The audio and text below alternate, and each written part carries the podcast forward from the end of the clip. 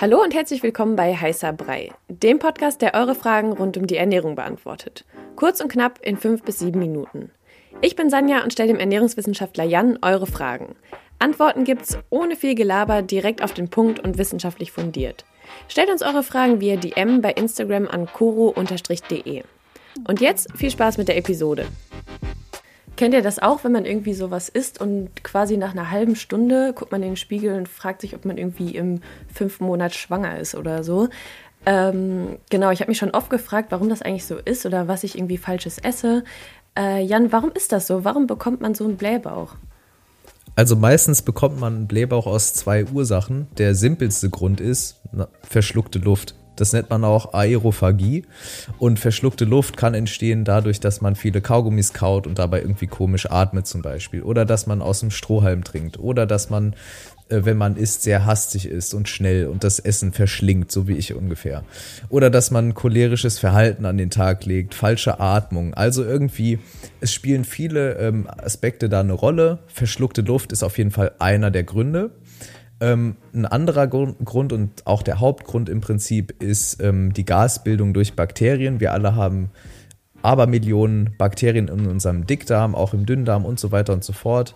Aber vor allem im Dickdarm, da gehören sie auch hin. Und unsere Darmflora oder die Bakterien eben im Darm, die lieben Ballaststoffe zum Beispiel. Und Ballaststoffe sind im Prinzip unverdauliche Nahrungsbestandteile, also alles das, was wir im Dünndarm nicht aufnehmen, da wo die Hauptverdauung stattfindet, also auch die Nährstoffaufnahme, das wandert in den Dickdarm, zum Beispiel Ballaststoffe, und dort freuen sich dann die Bakterien. Die haben dann ein Festmahl und dabei entstehen Gase und diese Gase in Summe führen dann dazu, dass man aufgebläht ist und dann muss diese Luft irgendwie raus und dann hat man entweder das Phänomen, dass man aufstößt, das ist vor allem bei verschluckter Luft und bei Kohlensäure und so, ne, das kennen wir dann oder dass man eben pupsen muss. Und äh, genau, das sind eben so diese, diese beiden Gründe. Es gibt dann auch noch viele andere Sachen, das sind dann oft speziellere Sachen. Es gibt auch noch andere Nahrungsbestandteile, ähm, die da eine Rolle spielen, auch bei der Gasbildung im Dickdarm. Und ähm, beim Stichwort Ballaststoffe ist es auch so, also wenn man sich jetzt von heute auf morgen gesünder ernährt, ja, mehr, mehr Ballaststoffe ist, was der super ist, einfach für den Darm, fürs, für die Gesundheit und so weiter, dann ist es so, dass man häufig bemerkt, dass man aufgeblähter ist als sonst. Wenn man jetzt nur Weißbrot isst und irgendwie äh, fettige Sachen und so, dann ist man weniger aufgebläht, als wenn man jetzt viel Obst und Gemüse isst. Aber da gibt es auch einen Gewöhnungseffekt. Also da sollte man sich auch nicht abschrecken lassen von. Okay, also wird es quasi dann mit der Zeit besser, wenn ich jetzt anfange, mich gesünder zu ernähren. Genau, ich glaube, jeder kennt ja dieses Sprichwort, äh, jedes Böhnchen gibt ein Tönchen. Dazu gibt es auch eine, eine spannende Studie, da hat man eben geschaut, wie verändert sich das denn, die Verträglichkeit von Hülsenfrüchten insbesondere. Und da hat man gesehen, dass irgendwie am ersten Tag, dass man sehr, sehr aufgebläht war, viele Flatulenzen hatte. Ähm, und dann über die Zeit mit den Wochen äh, wurde das immer besser und so. Also es gibt schon diesen Gewöhnungseffekt. Und das kennt auch, glaube ich, jeder der sich eben äh, längerfristig irgendwie gesünder ernährt, dass man dann auch super jeden Tag ja, Hülsenfrüchte wie Kichererbsen, Bohnen und so weiter essen kann, auch große Mengen an Salaten und an anderen Gemüsen. Ja, also du hast ja gerade so Bohnen und sowas schon angesprochen, aber was sind denn ähm, so Lebensmittel, wovon ich noch einen Blähbauch bekommen könnte? Also kann man da irgendwie vorher darauf achten, dass man das vielleicht einfach meidet oder weniger davon isst?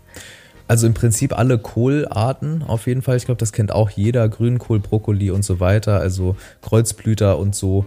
Äh, dann halt die ganzen, ganzen Hülsenfrüchte äh, in großen Mengen. Alles, was mit Kohlensäure versetzt ist, auch. Ja, an Getränken koffeinhaltige Getränke können auch zu, zu Blähbauch führen, ja, je nachdem, wie man das verträgt. Das kann auch äh, zu Durchfall führen, anderen Verdauungsbeschwerden.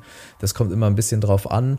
Ähm, und dann gibt es noch sogenannte äh, FODMAPs, ja, das sind äh, im Prinzip fermentierbare Zuckerarten in Lebensmitteln. Da gibt es auch Listen so im Internet und dann stehen da auch so Sachen drauf, ja, wie Hülsenfrüchte, aber auch bestimmte Obst- und Gemüsesorten. Ähm, das kann man sich mal anschauen und dann einfach gucken. Also das Thema Blähbauch ist auch hier sehr individuell, wie alles bei, bei Ernährung.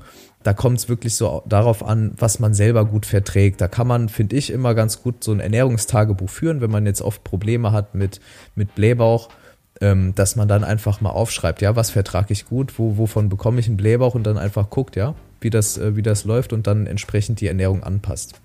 Mhm, also das ist ja good to know, was man so vorher machen kann, also was man irgendwie präventiv machen kann, um keinen Blähbauch zu bekommen. Aber sagen wir jetzt mal, ich habe einen Blähbauch. Ähm, hast du irgendwelche Tipps, was man dann dagegen machen kann? Also was immer hilft, äh, sind diese typischen Haushaltsmittel, also wie Tees, ja, also so Kräutertees, also Fenchel, Anis, Kümmel, das ist ja diese typische Trio-Kombi da. Äh, oder dass das Wärme hilft, das weiß auch jeder. Bauchmassagen kann man auch selbst machen, ja. Einfach Entspannung auch, ähm, das ist sehr, sehr wichtig, weil das wäre auch ein Punkt, ja. Ähm, also Blähungen, klar, können durch verschluckte Luft äh, und durch eben bestimmte Lebensmittel und vor allem Ballaststoffe und so weiter entstehen, aber auch die Psyche spielt eine Rolle. Und beispielsweise beim Reizdarmsyndrom, an dem war ich auch oder von dem war ich auch betroffen, ähm, da spielt auch eben sowas wie Depression, Angststörung und so weiter und so fort eine Rolle. Und man weiß nicht genau, wie da der Mechanismus ist, wie die Ursache-Wirkung da zueinander ist, aber man weiß, dass irgendwie das, ähm, dass der Blähbauch auch oft eine psychosomatische Erscheinung ist. Das heißt also, Stress im Allgemeinen ist auch nicht gut, ja. Also irgendwie Stress meiden, Wärme, Bauchreiben, Tee trinken, ja, Ruhe und so weiter. Und auch ähm, Blähungen, also in den meisten Fällen, ähm, je nachdem, wo man ist, hält man das auch ein und so weiter. Das ist natürlich auch nicht förderlich jetzt für das, für das Wohlbefinden, ne? wenn man dann so einen sehr aufgeblähten Bauch irgendwann hat. Okay, also am besten immer rauslassen. Immer rauslassen, genau. Ist natürlich sehr unangenehm. Zum Beispiel kennen wir das alle an Weihnachten und so weiter, Familienfeiern. Da sitzt man die ganze Zeit nur und isst. Ja, und da äh, ist auf jeden Fall vielleicht äh, sinnvoll, zwischendurch mal aufstehen, einen Spaziergang mit der Family zu machen, sich dann mal kurz abzusetzen und äh, genau, währenddessen dann äh, die Luft rauslassen. Okay, nice. Danke für den Tipp. Ich glaube, nächstes, nächstes Weihnachten wissen wir alle, was zu tun ist. Ja, äh, ja, Sanja, es gibt aber auch noch ähm, neben Psychosomatik und der Ernährung und verschluckter Luft noch ein anderes Thema, was äh, vor allem für Frauen interessant ist, äh, und zwar hormonelle Gründe für Blähbauch. Also das kann auch damit zusammenhängen im Verlauf ähm, eben der, der, des Zyklus, ja, dass zum Beispiel beim Eisprung oder aber auch während der Menstruation bestimmte Hormone äh, sich verändern, also Östrogen, Progesteron und so weiter und so fort. Und die können eben auch dazu führen, also in erster Linie sind die zum Beispiel dafür da, dass sich dann die Gebärmutter irgendwie anspannt, entspannt und so weiter, dass das eben auch seinen Gang geht alles. Ähm, und das kann aber auch dazu führen, dass man dann eben aufgeblähter ist. Und wenn man sich überlegt, der Dickdarm, ja, der liegt halt sehr nah an der Gebärmutter und so weiter und äh, wenn die dann sich aus oder ne, ausweitet und so, dann kann es eben dazu kommen, dass dann auch im Dickdarm ähm, ja zu Problemen kommt. Deshalb beobachtet man das sehr, sehr häufig eigentlich während der Menstruation, aber auch vorher und äh, beim Eisprung. Ja, also ich finde so, wenn man, wenn man seine Periode hat, dann ist das irgendwie, dann weiß man, woher es kommt. Ähm, wenn man einen Blähbauch hat, finde ich so als Frau. Aber es ist auf jeden Fall good to know, äh, dass man jetzt weiß, was das auslöst. Genau. Im Prinzip äh, waren das die Punkte, verschluckte Luft, Bakterien, die das irgendwie ähm, verursachen und dann eben psychosoziale Aspekte oder psychosomatische Aspekte, besser gesagt. Das war eure Frage zum Thema Ernährung kurz und knapp besprochen. Danke fürs Zuhören. Wenn euch die Episode gefallen hat und ihr mehr davon wollt, abonniert unseren Podcast, um keine Folge mehr zu verpassen. Stellt uns weiterhin eure Fragen und lasst uns gerne eine Rezension bei Apple Podcast da.